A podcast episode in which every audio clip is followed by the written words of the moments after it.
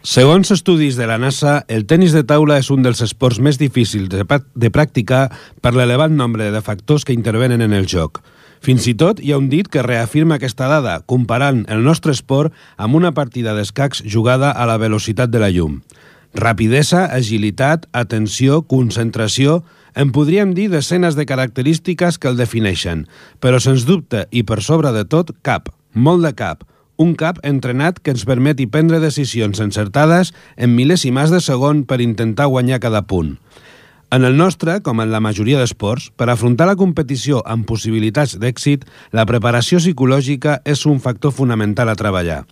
La realitat, però, és que, ja sigui per manca de pressupost, per manca de coneixement o per manca de costum, aquesta preparació psicològica només la veiem en la majoria dels esports, en els equips i esportistes d'èlit, quan potser hauria de formar part de la base de la formació esportiva dels nostres nens des de ben petits. Per aportar el nostre ganet de sorra, avui n'aprendrem una mica més a Parlem de tenis taula.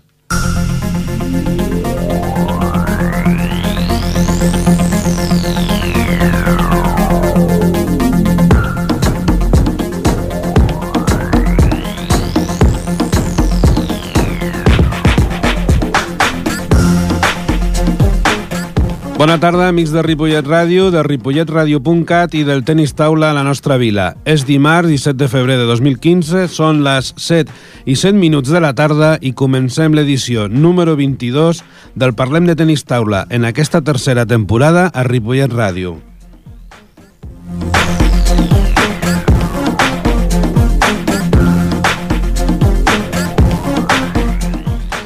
Avui, al Parlem de Tenis Taula, veurem com els equips del Club Tenis Taula Ripollet encaren la recta final de les diferents lligues, com es presenta el torneig estatal que es disputarà a Valladolid el proper cap de setmana i a la nostra tertúlia parlarem de psicologia de l'esport en un convidat d'excepció. Si esteu preparats, parlem de tenis taula. L'actualitat del Club Tenis Taula Ripollet.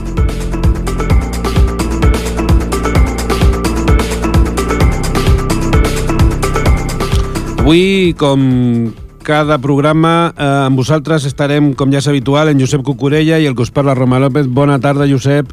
Bona tarda a tothom, què tal? Bé, com dèiem al resum, i tot i que encara queden algunes jornades, cada vegada tenim més a prop el final de les lligues, i els equips del Club Tenis Taula Ripollet les encaren, en alguns casos, de manera molt positiva, i en d'altres, doncs, eh, no tant.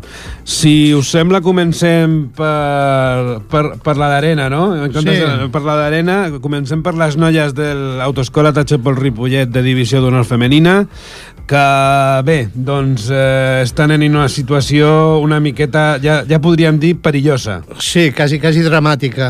Quasi, quasi eh, ho tenim una mica malament per mantindre eh, el nostre lloc a, a la divisió d'honor.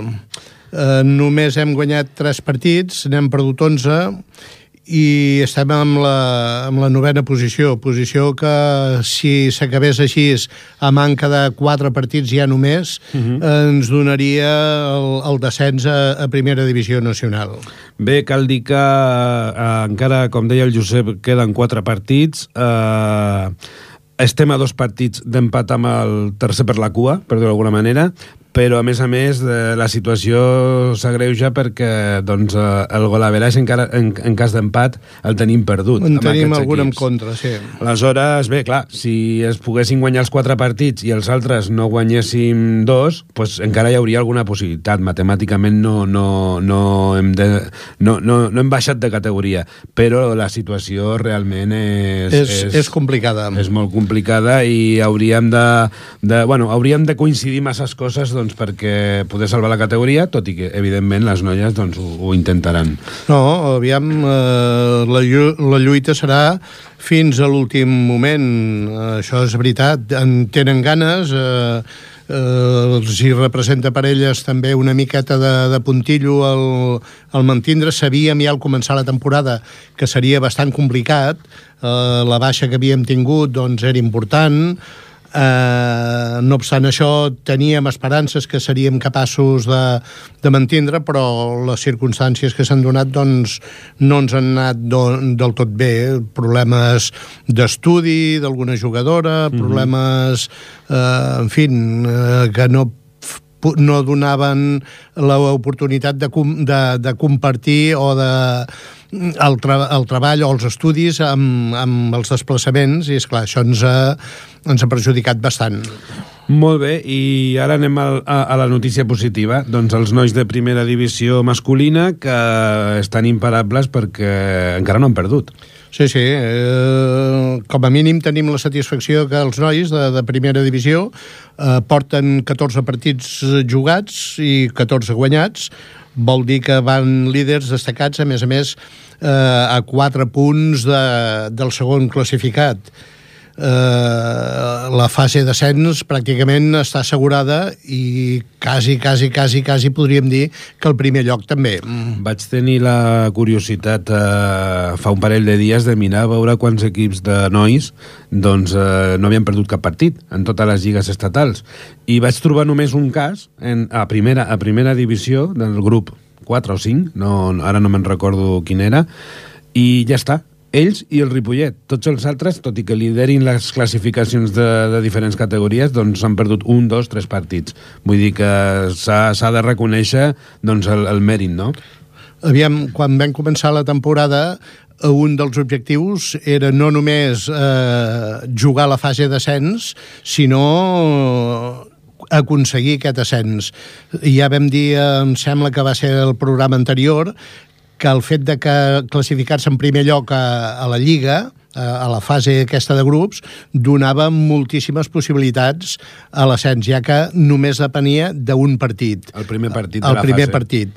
Mm, després encara tenies més oportunitats, però era, era molt important eh, el quedar primer perquè eh, el creuament, diríem, és contra un segon o un tercer, o un tercer Clar. amb la qual vol dir que d'alguna manera, a no ser que et trobis eh, alguna, alguna sorpresa, vol dir que eh, és un partit que el tens bastant, bastant, bastant encarat. No guanyant, ni molt menys, però el tens bastant de cara.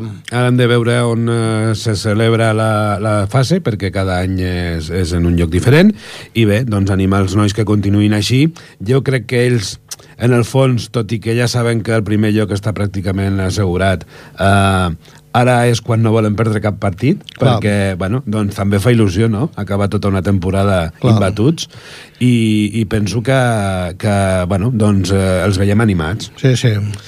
Molt bé, i ja per acabar les lligues estatals, la tercera divisió masculina, que us recordem que eh, són jugadors molt joves i que l'objectiu era la permanència, doncs eh, van eh, bé perquè van en, en cinquè lloc de la classificació. Van en cinquè lloc, han, han guanyat nou partits, només han perdut sis, com, com diu el romà, són nois molt, molt, molt, molt joves, eh, i amb la qual, eh, vull dir, hem de considerar que la temporada que fan que estan fent és, eh, jo diria que extraordinària, és eh, molt, molt, molt, molt bona.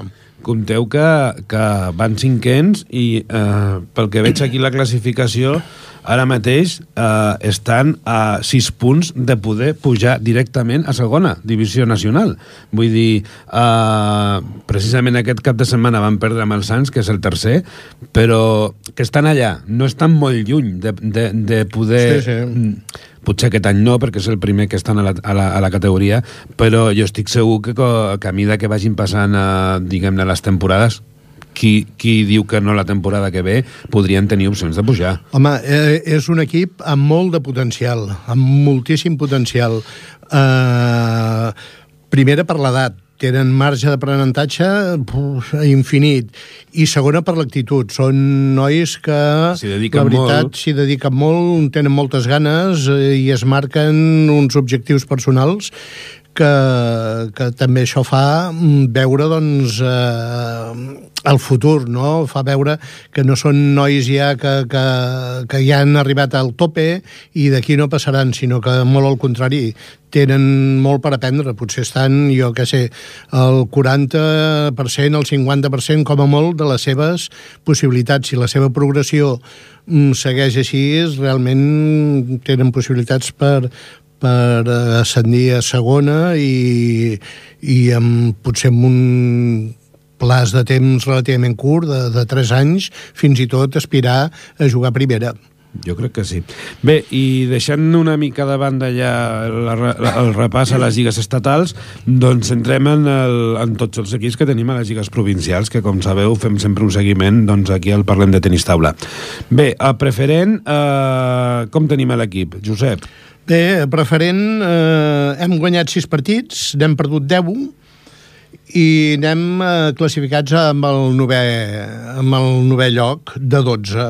Ara, ara estem, estem en, en, en la posició aquella del playoff, perquè és una mica complicat eh, les lligues provincials, del playoff de repesca. És a dir, eh, es jugarà una segona fase, doncs on l'últim de tots aquests mm, que fan el playoff de repesca baixa vale? però només un, perquè ja hauran baixat directament diversos equips. Per tant, eh, diguem-ne que encara la categoria no està salvada, però de, de fet, quan parlem de, i quan us diem repesca, vol dir que estan allà, no baixen directament, però encara han de jugar partits per, uh, per poder mantenir-se.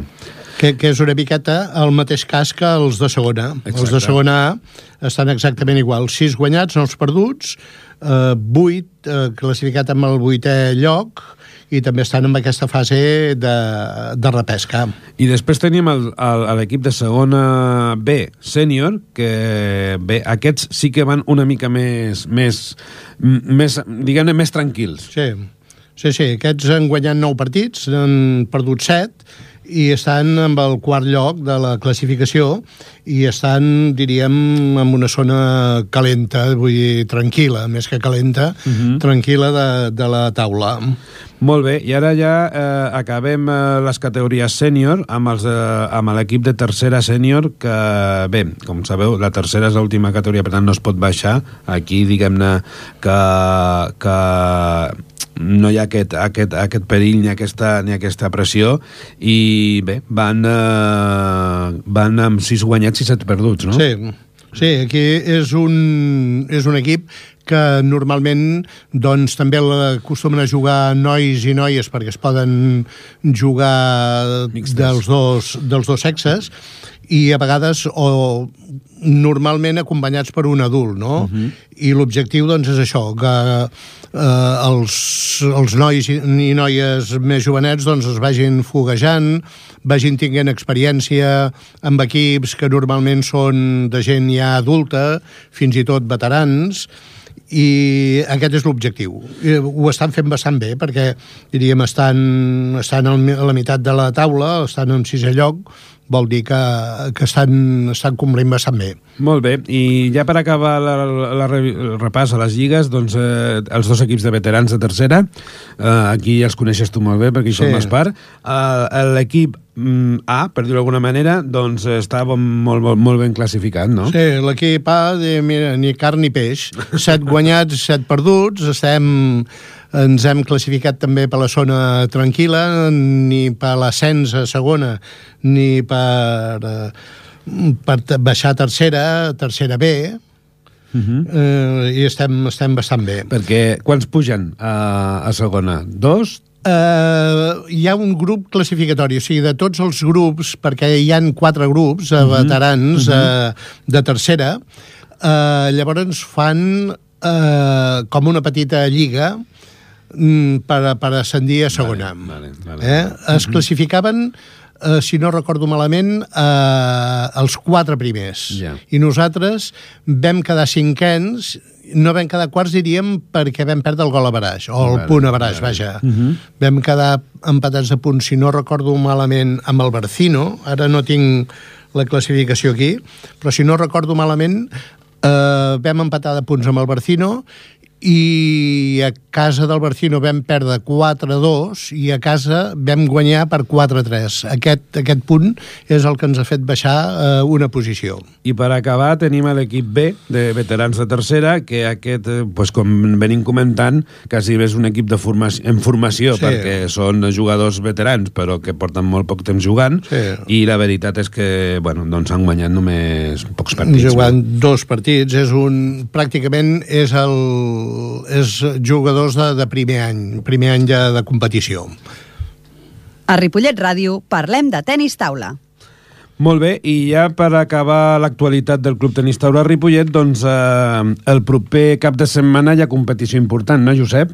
Sí, la propera setmana tenim el torneig estatal eh, a Valladolid, mm, tenim una bona representació eh, entre jugadors, tècnics i acompanyants doncs tenim una expedició de 21 persones. Déu nhi Bé, cal dir que hem classificat 12 jugadors sí. i ara, ara una mica els mencionarem. I bueno, una, un menys que l'any passat que van portar 13 jugadors però bé, el que dèiem abans dels estudis, no? hi ha jugadors que segurament si haguéssim doncs, disputat per anar Clar. al torneig, haguessin anat. Clar. Uh, per tant, jo crec que hi ha un potencial ara mateix al club que sense gaire sort, per dir-ho d'alguna manera, doncs eh, podíem portar 15 jugadors ben bé. Nosaltres aquí a Catalunya tenim, diríem, el gran inconvenient, que no deixa de ser un, una satisfacció, però no, també per l'altre cantó és un inconvenient, que és la gran quantitat de jugadors que tenim amb possibilitats clar, a cada torneig eh, està repartit una miqueta per persones, persones, persones per comunitats, sí, sí, sí. i és clar, aquí ens penalitza molt a molts bons jugadors nostres. Diguem-ne que eh, el nostre torneig classificatori per aquest estatal és més dur que el d'altres zones. Sí, sí. I per tant, clar, es queden fora alguns jugadors molt bons. Mm, D'aquí es queden jugadors eh, que segurament molts que estaran a Valladolid els guanyarien amb certa facilitat. Uh mhm. -huh. eh? I, en canvi, mm, s'han tingut de quedar a casa. Molt bé, fem una mica de repassada ràpida perquè en tenim molt tema avui al programa. Doncs eh, vaig dient les categories i ens, ens sí. comentes una miqueta aquí a cada categoria representant el Club Tenis Taula Ripollet. Sí, sí. En Benjamins tenim... Ten... El Marc Miró, eh, que és el, el 23, el número 23 del rànquing estatal. Aquest és el Benjamí de l'expedició sí. i, a més a més, ja avancem una mica en el temari, ara ha estat eh, la setmana passada a Hongria en un torneig internacional i ha fet molt bon resultat, va, no? Molt, molt, molt bo, perquè va quedar eh, 16 primers en un torneig internacional que tots sabem que el nivell del tenis taula a Europa és bastar, està bastant per sobre de, del nostre. Molt bé. I en la categoria Levi aquí tenim... Tenim l'Albert Vilardell, eh, que és el cinquè del rànquing, uh mhm. -huh. eh, que, que és un molt bon, un bon rànquing, uh -huh. i amb nenes tenim la Júlia Higueres, que és la 14a, i la Judit Gutiérrez, que és la 46a. Molt bé. I després a infantils també tenim una altra noia amb possibilitats, no? Sí, la Lídia Rico, que que és la número 5, jo crec que l'Albert Vilardell amb nois alevins i la Lídia Rico amb infantils és, diríem, on tenim més possibilitats uh -huh. de, de tirar més endavant. Tenim, com dic, la Lídia Rica, cinquena, l'Aina Mogues, dinovena, la Mireia Parató, la 27ena, i l'Helena Parente, que és la 44ena. Molt bé. I en juvenils tenim només una representant? Una representant que ja és d'últim any, uh -huh. eh, que és la Júlia López, que és la número 13 del rànquing estatal. Molt bé, i per acabar les categories, als sots 23? Sot 23 tenim el Raül Porta, que és el 31è, l'Anna Ibáñez, que és la 33ena, i la Micaeleta Balançó, que és la 40, 42ena. Molt bé, doncs eh, esperem que en el proper programa puguem eh, dir eh, els resultats que han tingut i, i bé, doncs eh, per acabar aquest repàs de, de l'actualitat, només un, unes pinzellades eh, del, de la competició que vam organitzar el passat dissabte, que era la tercera fase de la Lliga Catalana Femenina d'Edats aquí a Ripollet. Com va anar? Com va anar molt bé, molt bé. La competició va estar bastant, bastant animada, eh, valgui la redundància, molt competida, eh, molt bons partits, i l'organització per part nostra doncs jo crec que, que va estar molt bé i els clubs i la gent que, que va vindre doncs va quedar bastant contenta. Com a mínim així ho van, ens ho van fer saber. D'aquí 15 dies hi ha la quarta, i fi, i la quarta fase i ja fase final d'aquesta lliga que es disputaran tres jornades més a Casa de la Selva i allà es disputarà una miqueta doncs, la classificació final perquè ara tenim l'equip del Club Tenista de la Ripollet al a, doncs en la segona posició. La primera està difícil, però bueno, mm, encara tenen possibilitats de guanyar la Lliga. Eh, si més no, aquest cap de setmana passat doncs, han fet un, un important perquè van guanyar els dos partits per, 5, tots dos, sí. per 5 a 0, i el B, que va una mica més endarrerit a la classificació, va guanyar un i va perdre I va un, i el que va perdre va estar a punt de guanyar-lo, no? A punt de guanyar, sí, sí.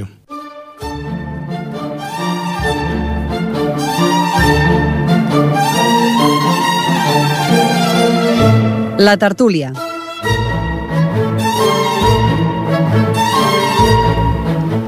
Bé, i avui a la nostra tertúlia, com dèiem a la, a la introducció del programa, doncs eh, tenim una, un convidat im, important, extraordinari i, i que ens ensenyarà moltes coses. Josep, qui tenim avui? Sí, avui per necessitats de, de treball professionals del nostre convidat, hem gravat l'entrevista aquest de matí. Aquest de matí ens hem desplaçat fins al car de Sant Cugat i, en fi, el, ens ha atès molt amablement, però, com dic, eh, no li era possible per qüestions laborals assistir a les 7, a aquesta hora, a l'entrevista en directe. Eh, suposo que en una altra ocasió eh, ho podrà fer, perquè el cara a cara sempre és millor que no pas uh, la llauna, la, la gravació. I, I han quedat moltes coses per sí, parlar-ne. I afortunadament hi han molts temes per parlar. Uh, doncs uh, donarem pas a la gravació que hem fet aquest matí. Endavant. Bé, un Romà, avui som un... tenim un programa una mica privilegiat ens acompanya eh, una persona que entre moltes altres virtuts i mèrits té el de, el de la passió pel que fa. És un, un apassionat per, per la seva feina.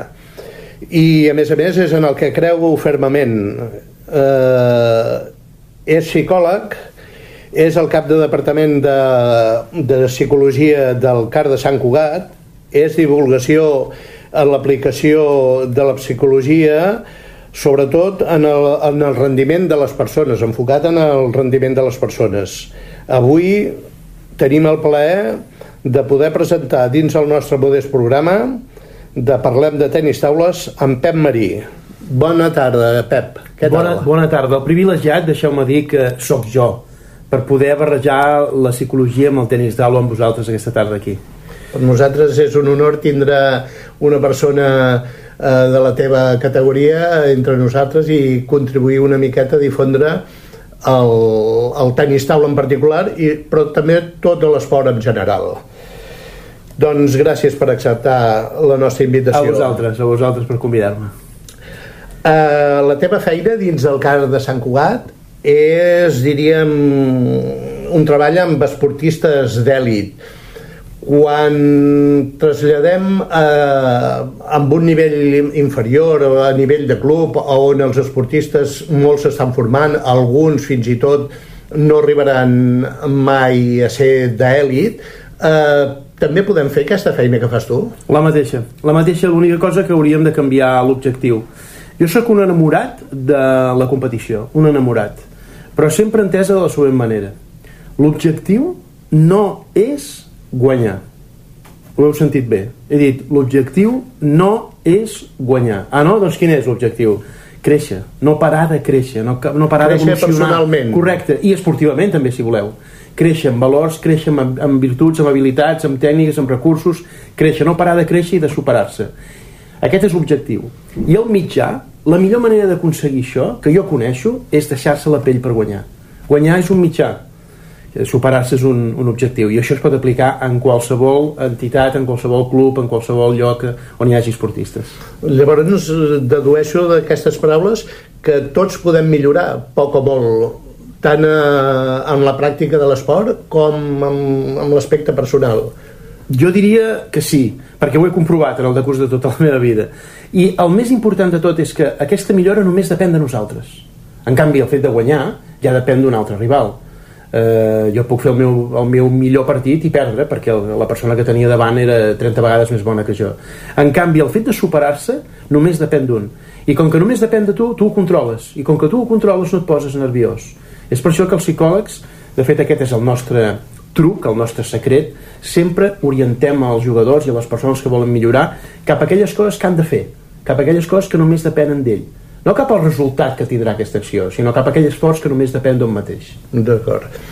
Um, I aquestes, aquestes eines les podem aplicar des de, des de ja, diríem, amb nens que tot just comencen, nens de, de 8, 7, 9, 10 anys. Sí, adaptant-les, evidentment, adaptant-les al nivell de dificultat, però les mateixes, les mateixes. Per exemple, eh, parlem d'una eina concreta, la respiració. Eh, respirant de respirar, si no, no, no estaríem vius, però, però es pot respirar d'una determinada manera que faci que tu et relaxis encara més. Si les teves respiracions són lentes i profundes, et relaxen. I si són curtes i ràpides, t'activen doncs això ho pot fer des d'un nen que agafa la pala per primer dia fins al jugador més bo de, de tenis de taula d'aquest país. Quan es nota passat de voltes, massa sobreexcitat, massa tens, massa activat, pot fer un parell de respiracions profundes per tornar a col·locar-se en el nivell òptim d'activació que necessita per rendir. Això pot fer-ho el nen que comença i el campió d'Espanya. Molt bé. I eh, parlant en concret de, del tenis taula, eh, requereix, eh, tots sabem que és un esport eh, molt específic, molt ràpid, eh, eh, moviments de, de reacció, capacitat de reacció rapidíssimes, eh, té alguna especificitat amb l'aspecte psicològic, diríem? Sí, justament aquest que esteu marcant, eh, la presa de decisions. De què va el tenis de taula? Mm, de prendre decisions. El més important és interpretar si aquella bola era diagonal o era paral·lela no tant que vagi ben bé a la punxa o que vagi molt i molt forta no és tan important l'aspecte tècnic, no és tan, tan important decisiu l'aspecte tàctic, eh, te, eh, físic. El que és més important és on fico la bola, les decisions que jo prenc. Això, si ho traduïu en psicologia, es diu concentració. Estar pendent de les senyals més importants, del que toca en cada moment. Recollir la informació adequada per prendre la decisió.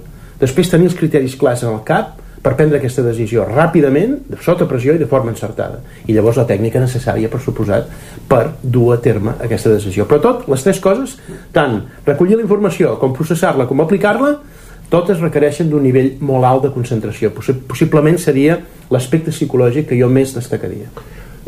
És a dir, que quan, quan estem a davant d'un contrincant, d'un oponent, és important mirar-li la cara per veure eh, les possibles... Eh, per, per prendre, diríem, dades de lo que ens pretén Correcte. fer. Per anticipar per anticipar el que passarà i eh, poder-nos preparar per afrontar-ho. La cara és una, eh, dona moltes pistes, el llenguatge corporal, el que diu sense parlar, la seva posició a la taula, com toca la bola, quin efecte li dona, com estava la pala en el moment d'impactar, la trajectòria de la pilota quan ve cap a tu, tot això ho has d'observar. Jo més d'una vegada eh, he dit que aquest esport en lloc de dir-se tenis taula s'hauria de dir mirar la pilota, eh, perquè realment eh, aquí hi ha moltíssima informació. És un gran recurs mirar la pilota quan, quan et venen pensaments al cap i comences a pensar què passarà si perdo, en lloc d'estar pendent de tot això que no serveix de gaire res, només d'anar més malament encara, doncs centrar-te en coses que sí que et, et, et donen pistes de què passarà. I, per exemple, observar la, la, la trajectòria de la pilota és un molt Clar. bon indici. I prendre una miqueta les petites informacions just, que, el, just. que al contrari et, va, et va donant. Sí. Quasi, quasi sense voler, de vegades. Per exemple, el tema corporal, la cara, la posició del cos i tot això, no se dona compte el, el, el rival, Clar. Eh, però te la dona aquesta informació. Sí, sí. El seu cos parla per ell. Sí, sí. Molt bé.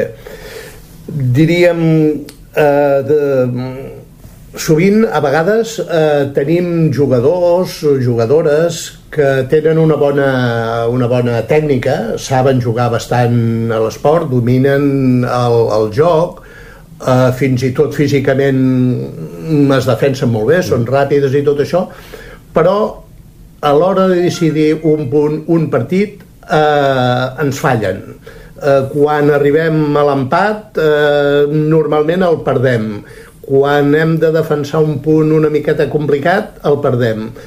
Eh, això es pot resoldre d'alguna manera? I tant. O podem intentar-ho resoldre? I tant, si no, aquí el Departament de Psicologia no, no ens hi voldrien, eh? Si, si, si no fossin capaços d'arreglar això, no hi hauria Departament de Psicologia al cas de Sant Cugat. Eh, jo crec que sí que es pot resoldre, perquè l'única cosa que passa és que el jugador o la jugadora no saben competir, no saben tolerar la pressió. Una cosa és saber fer una cosa, això és saber jugar a tenis de taula, saber-ne, i l'altra és rendir, que vol dir saber-ne just quan toca. Ha de ser en aquell moment, en aquell 10-10. Ostres, si ara pogués tornar a jugar al punt, el jugaria diferent. No, ara ja, ara ja és tard. Ara Ja ho has de saber-ho fer justament en aquell moment. Nosaltres, els psicòlegs, pensem que tot s'aprèn en aquesta vida i tot s'aprèn de, de la mateixa manera, seguint les mateixes fases. No? Que et posis nerviós no és cap problema. De fet, jo ho entenc que t'hi posis. Amb el, que, amb el cas entrenat, amb el que t'hi jugues, només faltaria que no et posessis nerviós. Clar. Series un passota si no t'hi posessis. Per tant, jo penso que posar-se nerviós fins i tot és sa. Fins i tot és sa que que t'hi posis. No? El problema no és posar-te nerviós. El problema són totes aquelles coses que canvies en la teva manera de jugar per culpa d'haver-te posat nerviós. Són aquests canvis els que et fan fallar. Per exemple, si jo quan em poso molt nerviós em retiro de la taula, canvia el meu joc.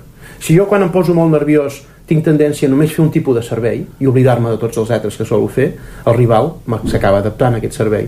O si jo quan em poso nerviós um, tinc tendència a no desconnectar de l'error i a passar-me tot el temps que hi ha entre punt i punt lamentable, lamentant-me de l'error que faig, que, que acabo de fer, no prepararé el punt següent. Hi ha jugadors que quan es posen nerviosos canvien coses. Per exemple, eh, deixen de buscar el punt, esperen a que el rival falli. Passen la bola a l'altre costat sense, intenció, només per treure-se-la de sobre. Aquí, tots, són tots aquests canvis els que et posen, els que et fan fallar. El meu consell per superar això és doble. Per un costat, pren consciència de les coses que canvies quan et poses nerviós. Parem aquí un moment. I com ho faig, això? Bé, grava't en vídeo. Un partit sense pressió, un partit amb pressió, compara't. O parla amb la gent que, que, que, que t'ha vist tota la vida jugar, potser ells des de fora ho veuen més bé que, que tu des de dintre. O a partir d'ara, observa't i busca què canvies quan et sents nerviós. I segona, posa't una senyal. Posa't una senyal en un lloc visible, en un lloc que hagis de veure encara que no vulguis veure, en la raqueta, en la tovallola, en la graderia, en el públic. Posa't un senyal, busca una referència que quan la vegis et recordi que no has de canviar res de tot allò. De vegades, un senzill puntet en el mànec de la raqueta és suficient com per recordar-te que quan et poses nerviós tens tendència a marxar de la taula. Per tant, quan més nerviós estiguis, quan més et tremonin les, les, les cames, amorra't a la taula per fer el joc que sempre fas. Dues, dues, dues pautes. Ser conscient de la diferència, què canvies? I segona pauta, posar-te una senyal en un lloc visible que t'avisi, que et recordi que no has de canviar res. Si no canvies res, jo no et diré el cas de sentir, pots estar nerviós. Jo t'haig de dir el has de fer, el mateix, no canviar res. Clar. És a dir, que en moments de dificultats, lo, entre cometes, ideal seria fer el que tu saps fer. Correcte, no fer-ho especial. No voler canviar, no voler fer res extraordinari.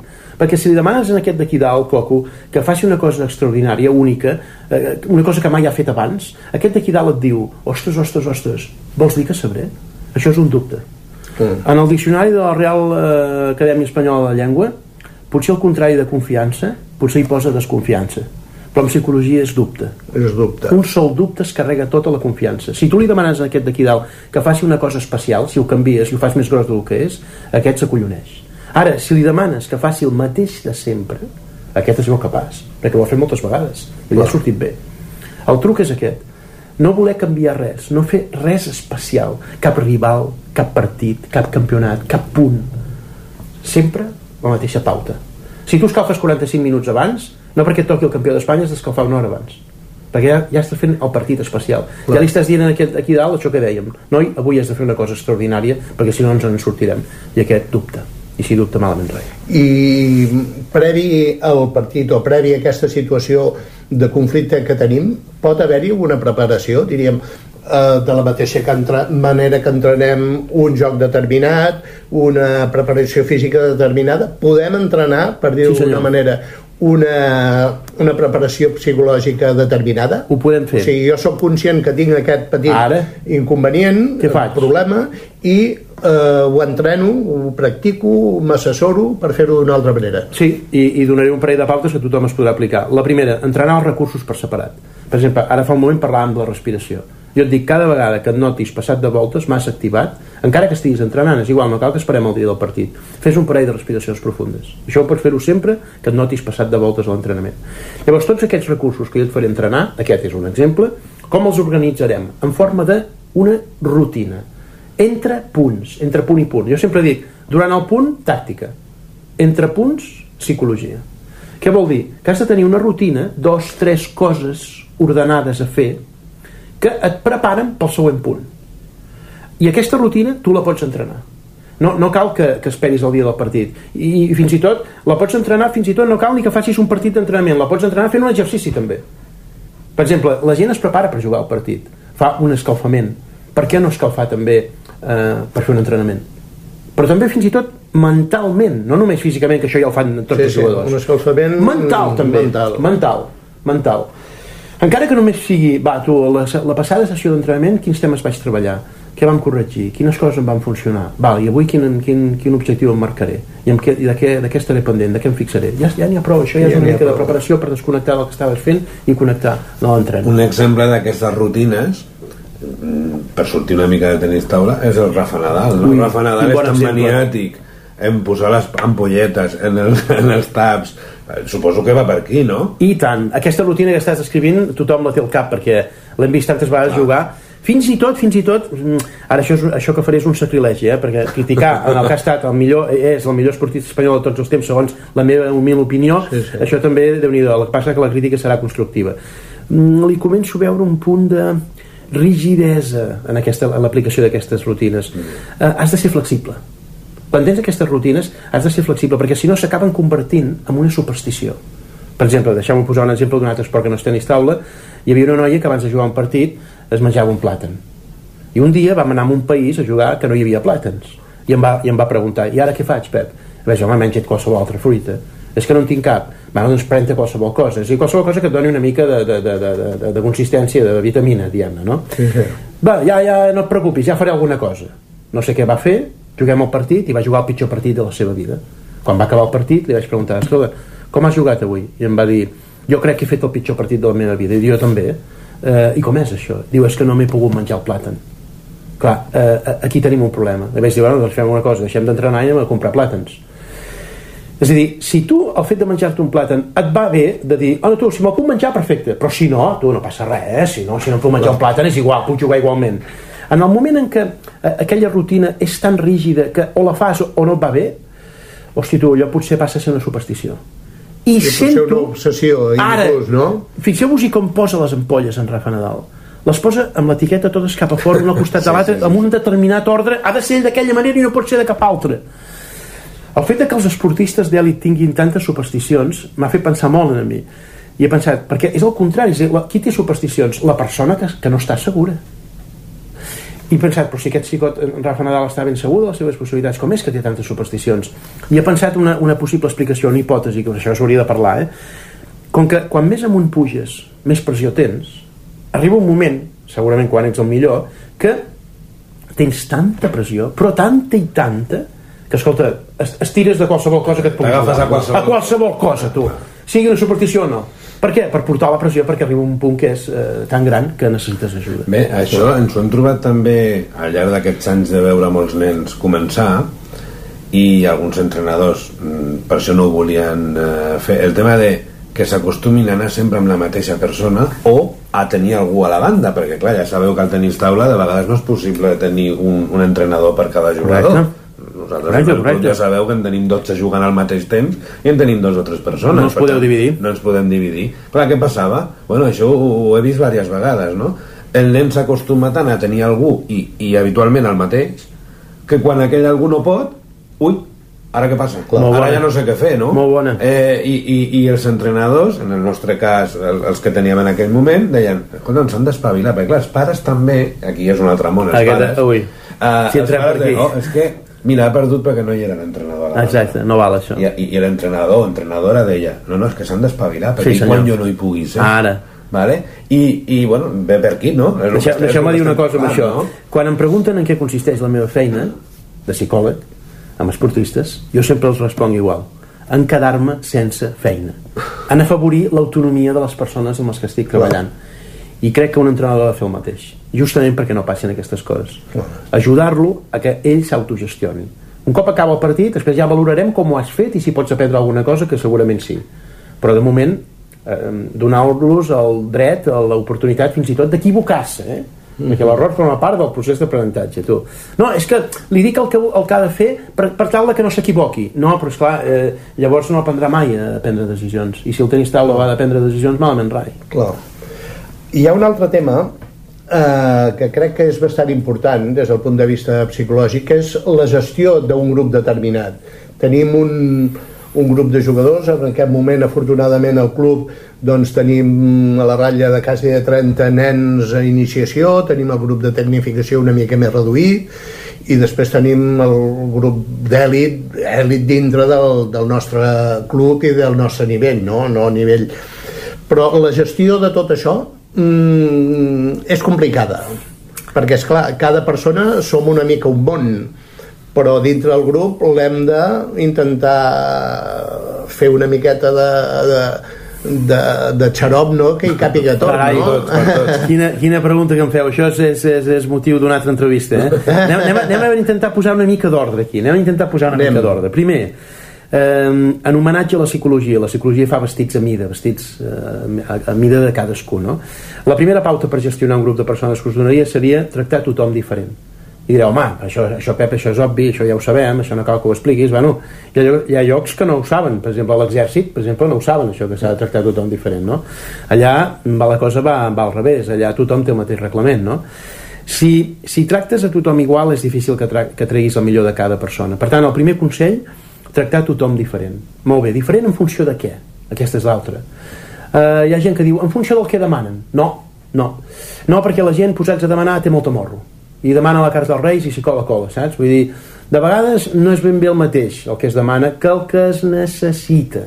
Tractar a tothom diferent en funció del que necessiten. El que demanen potser té alguna cosa a veure amb el que necessiten, però per això has de ser psicòleg per determinar quines són les necessitats de cada jugador. Tu no pots motivar a, una, a un jugador, a una jugadora, si no saps què necessita. Per tant, la primera pauta és aquesta. Tractar tothom diferent en funció del que necessita. Amb això traiem un 7 en la gestió de persones. Però, si volem treure un 10, n'hem de fer un altre. Aconseguir que aquest tracte diferent que li faig amb un membre de l'equip, amb un membre del grup, no només sigui el millor per aquesta persona, sinó ja no li faria, sinó també per la resta del grup. Això és molt difícil. que no sigui un fet un favor, diguem, un favor, un favor. fet sinó, sinó un tracte diferencial però un tracte diferencial justificat. Sí. que, que, que, que ho distingirem d'un favor. Hi ha entrenadors que em diuen Pep, aquest tracte diferencial que li he fet en aquest jugador ara em costa molt explicar-ho al grup. El grup no m'està entenent. I saps per què? Els he dit perquè li estàs fent un favor. I això et treu credibilitat. No vull que facis favors a la gent. Vull que tractis diferent a la gent en funció del que necessita i en benefici de, de tot el grup. Mm -hmm. aquest és el tema.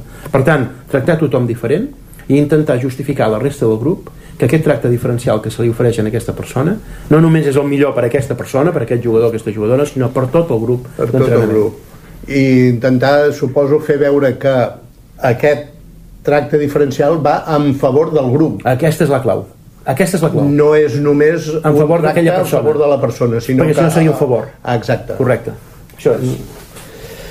Um, clar, d'aquí es desprèn una pregunta que la resposta crec que és òbvia però uh, els clubs hauríem de tindre algun suport psicològic d'alguna persona Ara ho heu dit molt bé, suport psicològic. A més, voldríem poder tenir un psicòleg contractat en plantilla, no? un professional. Um, de vegades això no, no, no és possible per pressupost, per, per temps, per dedicació, però com a mínim sí un suport, un suport, algun tipus de suport, a un lloc on poder acudir a fer consultes, um, a penjar-hi articles, a penjar-hi reflexions, debats, entrevistes, de tant en tant fer alguna xerrada, una mica de formació amb els tècnics, que la psicologia pintés alguna, alguna cosa allà dintre, no? No tot és psicologia, però la psicologia està per tot arreu. Això sí. Clar. Sí. Clar. Sí, sí, sí. i perquè d'alguna manera eh, els tècnics i els que col·laborem una miqueta jo per exemple eh, col·laboro una miqueta entrenant així d'alguna manera també eh, necessito unes eines que no tinc, que no conec més que no tindre, no No conec coneix, no coneix. Eh, llavors, és clar, tindre aquesta mena de suport eh, aniria molt bé a, nivell, a nivell col·lectiu, a nivell de club. Deixeu-me dir una cosa, una cosa que no he fet cap estudi, no, no, no tinc dades al respecte, però estic segur que si el féssim sortiria. N'estic segur d'aquesta llei que us donaré. Eh, quan més format està l'entrenador, no només en psicologia, en totes les matèries, quan més format està, menys problemes presenten els seus jugadors i jugadores. Clar. Per tant, la millor prevenció és aquesta. Si, si un club em digués et vull contractar, Pep, vull contractar els teus serveis, però només et podem pagar una hora a la setmana. Què vols fer? Jo ho tinc claríssim. Reunir-me amb els entrenadors. Reunir-me amb els entrenadors, amb tots els entrenadors del club en aquesta hora. Més que amb els jugadors. Més que amb els jugadors. No, no em donaria sí, temps. No, no em donaria temps. Per això, per això poso aquest, aquest exemple. I parlar de, quin, de quins problemes tenen, quines situacions tenen, i, i entre tots buscar respostes. I assessorar-los des del punt de vista psicològic. Clar, clar.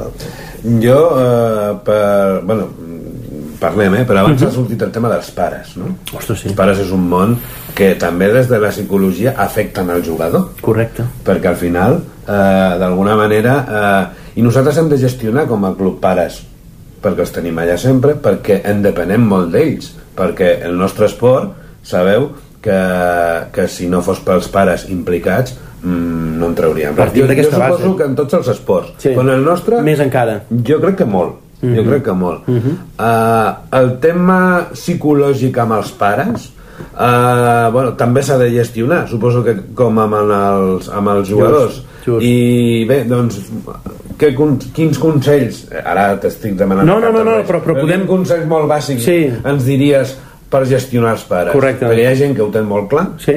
hi ha gent que no té gens clar. Gens clar, gens clar, gens clar. Uh, sí, que, sí que és àmplia la pregunta, però un parell d'idees també per orientar una mica la reflexió. Primer, primera idea. En el moment en què els pares, amb tota la bona intenció del món, això no ho dubtaré mai, comencen a fer altres rols, altres funcions, diferents a les de pare i de mare, i comencen a fer, per exemple, d'entrenador, de directiu, de, de, de, de representant, d'àrbitre, de, de psicòleg, fins i tot m'atreviria a dir d'amic, l'esport deixa de ser la millor escola per a la vida que jo coneixo. Els pares només haurien de fer de pare i de mare. Entre altres coses perquè si ells no ho fan no tenim recanvi, no tenim recanvi, no tenim altres pares. En canvi d'entrenadors sí que en tenim de psicòlegs també en tenim, de, de, de directius també en tenim però de pares no en tenim més. És a dir, dit d'una altra manera no confondre les necessitats. Les necessitats dels pares amb les dels fills. Per exemple, jo no sóc pare però jo sóc un, un jugador de tenis de taula frustrat. Jo crec que estic aquí al cara de Sant Clar per això. Jo vaig voler ser un bon jugador de tenis de taula i no me'n vaig en sortir. Va. si jo ara tingués un fill tindria la tentació de que el meu fill aconseguís allò que jo no vaig poder aconseguir. Que el meu fill em retiri jugant a tenis de taula, això no és possible. Bueno, aquesta tentació ja no ho tindria això, això alleuja molt les coses. Però sí que possiblement projectaria les meves eh, frustracions al meu fill. I voldria que ell aconseguís el que jo no vaig aconseguir. És a dir, voldria que ell guanyés. Quan la necessitat de guanyar la tinc jo, no, no, no el meu fill. Clar. no el meu fill. Eh, a, a la porta d'un club d'Argentina em sembla que és el Newells hi ha una inscripció fabulosa que diu així. Si vols tenir un campió a la família com a entrena't. I mentrestant deixa que el teu fill disfruti de l'esport. És això. Clar. aquesta és la idea que m'agradaria transmetre només per transmetre en una amb aquesta entrevista que li quedés clar. als pares. No confondre les necessitats uh, abans uh, d'aquesta reflexió em havia quedat una miqueta per preguntar-te um, quan estem entrenant i fins i tot quan estem competint podem controlar tots els aspectes psicològics, físics, tècnics, eh, de pressió de, del, del partit que pot ser important? Ho podem controlar ah, o hem de ser pregunta, sí. capaços de discriminar una miqueta ara, les coses? Ara. Mira, veus, aquest és, és un... Ara fa un moment parlàvem d'assessorament als entrenadors. Aquest és un bon punt.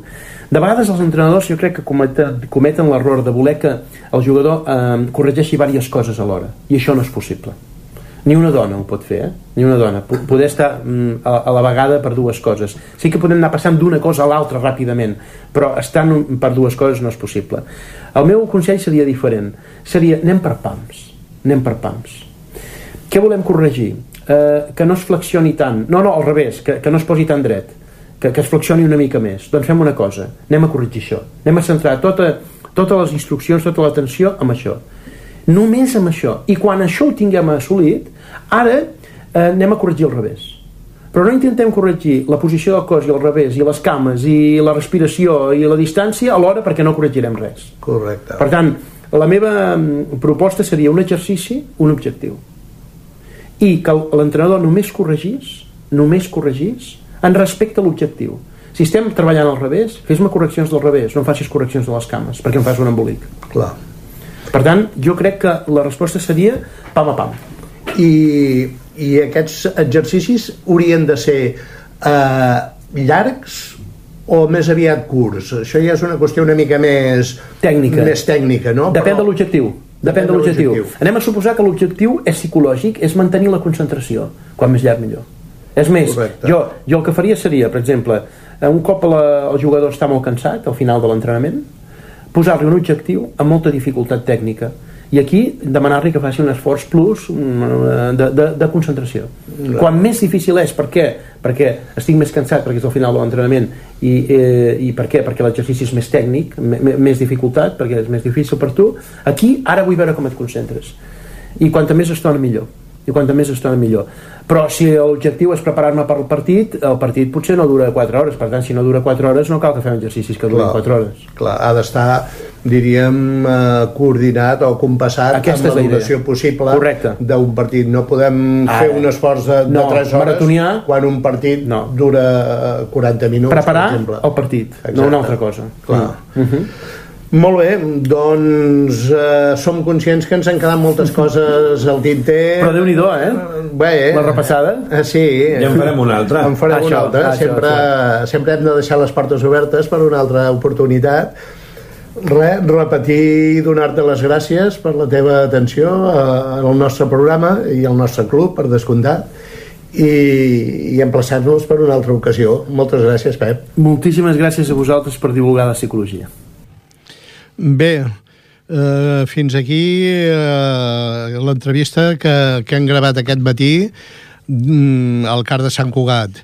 Des del nostre programa Parlem de tenis taula, esperem que, que la conversa us hagi interessat i que tots plegats eh, la podem aprofitar i aplicar una miqueta en els nostres clubs.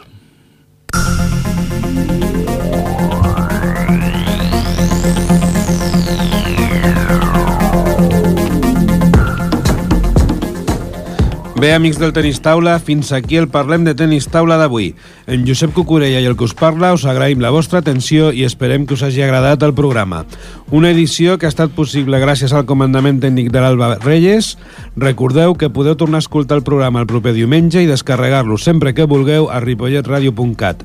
Així mateix, podeu seguir les activitats del Club Tenis Taula Ripollet, donar-vos la vostra opinió o demanar-nos informació al Facebook i al Twitter del CTT Ripollet, al correu cttripollet.gmail.com, trucant-nos al telèfon 676362885 o també personalment a la nostra seu de la sala de tenis taula al Poliesportiu Municipal tots els dies des de les 6 a les 8 de la tarda.